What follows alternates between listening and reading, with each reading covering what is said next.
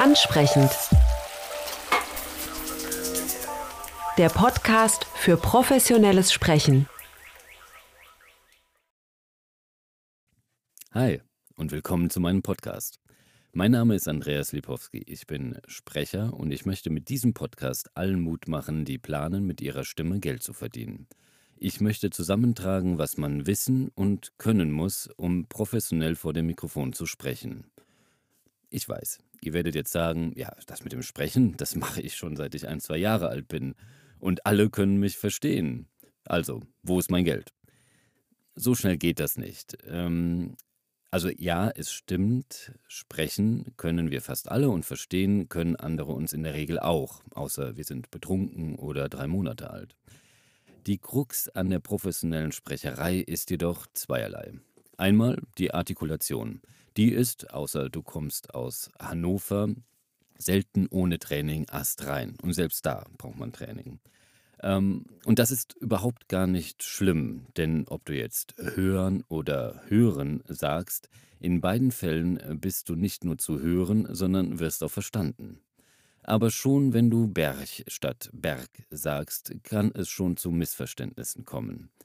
Das Ärgerlichste jedoch äh, an regionalen Einschlägen, die an sich wunderschön sind, du kommst nicht in Sprecherkarteien oder Synchronstudios rein.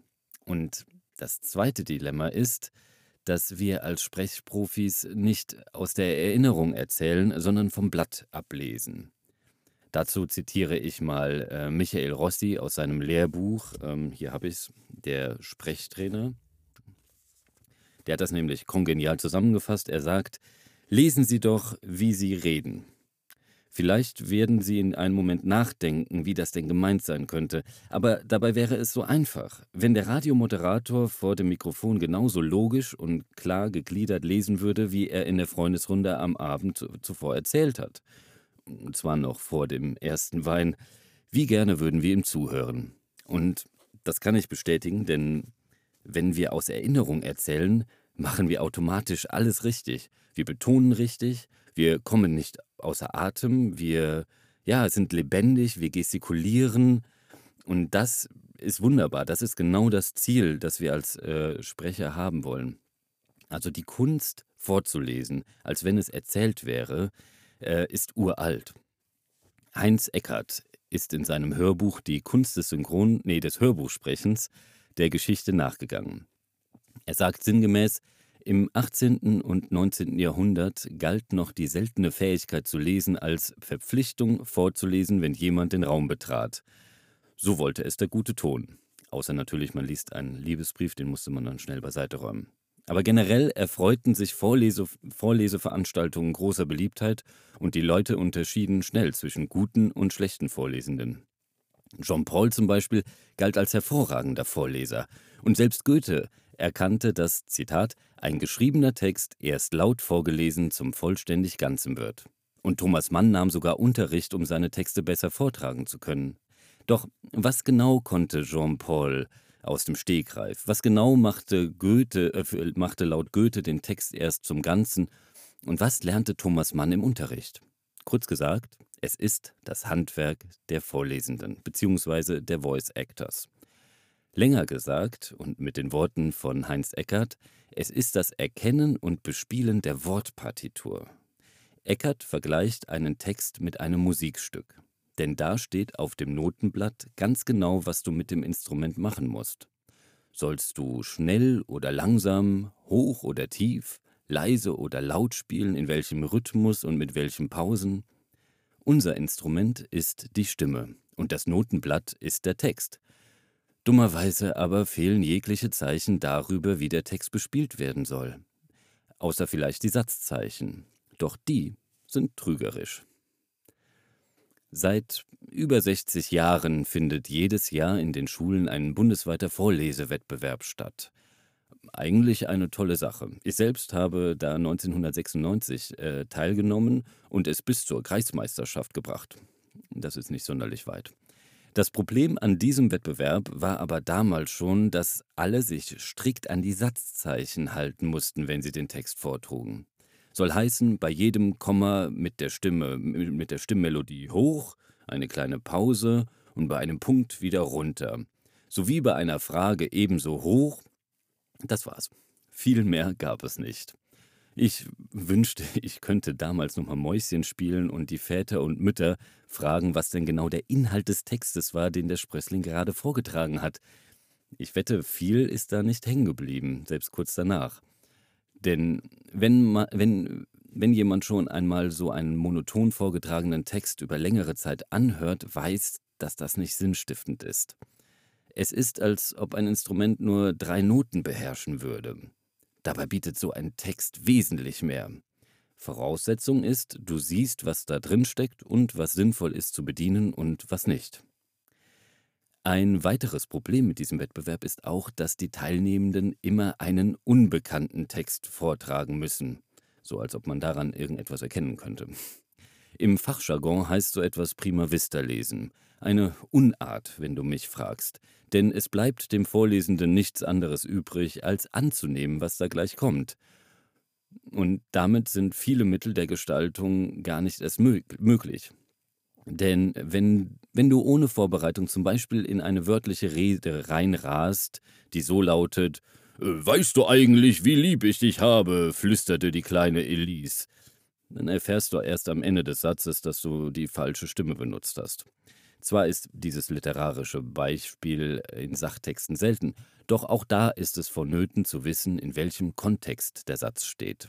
Manchmal erfährst du erst am Ende des Absatzes, dass du es ganz anders hättest vortragen sollen.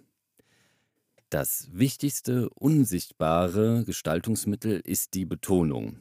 Wie gesagt, in Erzählungen setzen wir die immer richtig. Heinz Eckert beschreibt es so, dass es nicht um die Sätze geht, sondern um Sinnschritte. Ich, hab das, ich habe das so verstanden, dass äh, Sinnschritte die Szenen im Kopf sind, die der Text bei mir hervorruft, quasi wie in einem Film. Wechselt diese Szene zur nächsten, beginnt auch der nächste Sinnschritt.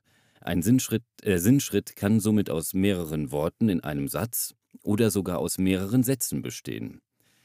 In jedem dieser Sinnschritte gibt es eine wichtige Sache, ein wichtiges Wort, das sogenannte Sinnwort. Dies gilt es zu erkennen und zu betonen. Meist ist es das Wort, das angibt, was hier neu und wichtig ist. Michael Rossi, wie gesagt, Sprechtrainer, hat vorgeschlagen, den Satz wie eine Schlagzeile zu behandeln. Wenn du den Satz so verkürzt, soll heißen Wörter weglässt, dass nur noch die Information dasteht, die wichtig ist, hast du das Sinnwort. Wenn ich jetzt mal fragen würde, was du mit deiner Stimme und so einem Wort alles machen kannst, dann käme viel in Frage. Du könntest das Wort laut und leise, schnell und langsam, mit Emotionen oder mit einer kleinen Pause davor bespielen. Das alles sind sinnvolle Bespielungen für Wörter, doch rufen die bei dem Zuhörenden direkt große Erwartungen und Emotionen wach, etwas, was ich nicht in jeder Szene haben will. Deswegen funktioniert das Betonen auch etwas anders. Hier geht es um eine subtile Melodieänderung. Du beginnst mit der Melodie des Satzes und gehst bis zu dem Wort, das betont werden will, hoch und mit dem Wort runter. Heinz Eckert nimmt als Beispiel den Satz Die Wölfin schleicht durch den dunklen Wald. Hier fehlt der Kontext, äh, fehlt, fehlt hier der Kontext oder versteht die lesende Person nicht, worum es geht, wird schnell das falsche Wort betont. Denn ich komme auf mindestens sechs sinnvolle Varianten, diesen kurzen Satz zu betonen. Betone ich den Wald, ist klar, dass die Wölfe nicht die Straße entlang geht. Dann hieße es, die Wölfin schleicht durch den dunklen Wald. Betone ich das Wort durch, dann, also betone ich das Wort durch, äh, dann geht es darum, dass sie vielleicht nicht wie vermutet um den Wald herumgeht. Die Wölfin schleicht durch den dunklen Wald. Dazu kann ich auch andere Wörter emotionalisieren. Ist es eine Kindergeschichte und will ich die Wölfin als beängstigend darstellen? Die Wölfin schleicht durch den dunklen Wald.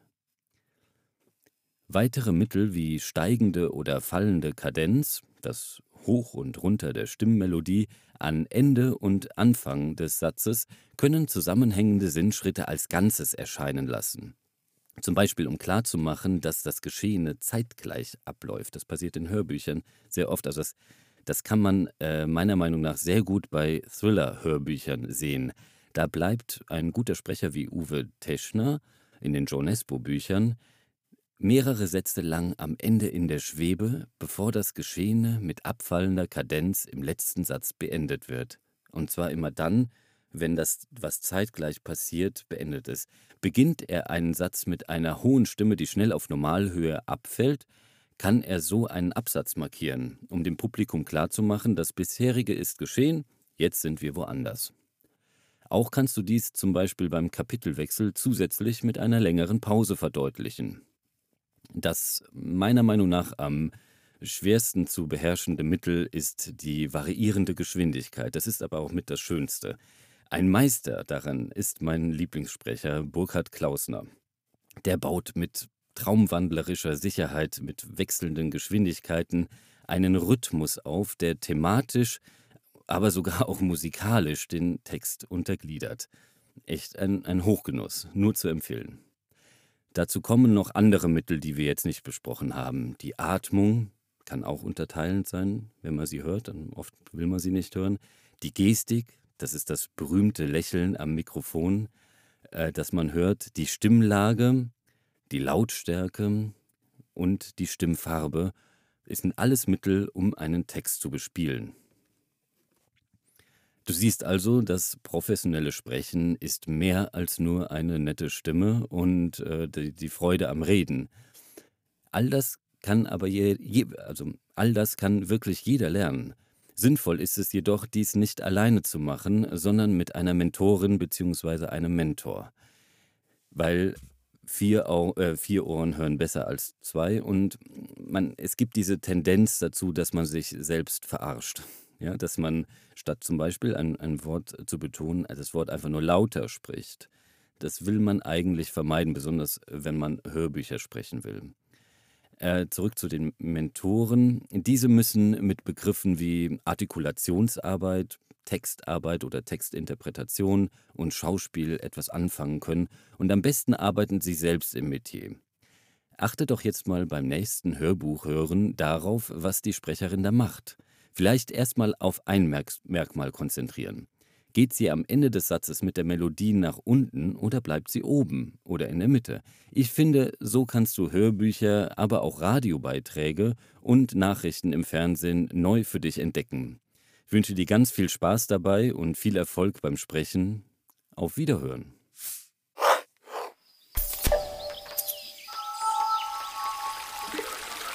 Ansprechend der Podcast für professionelles Sprechen.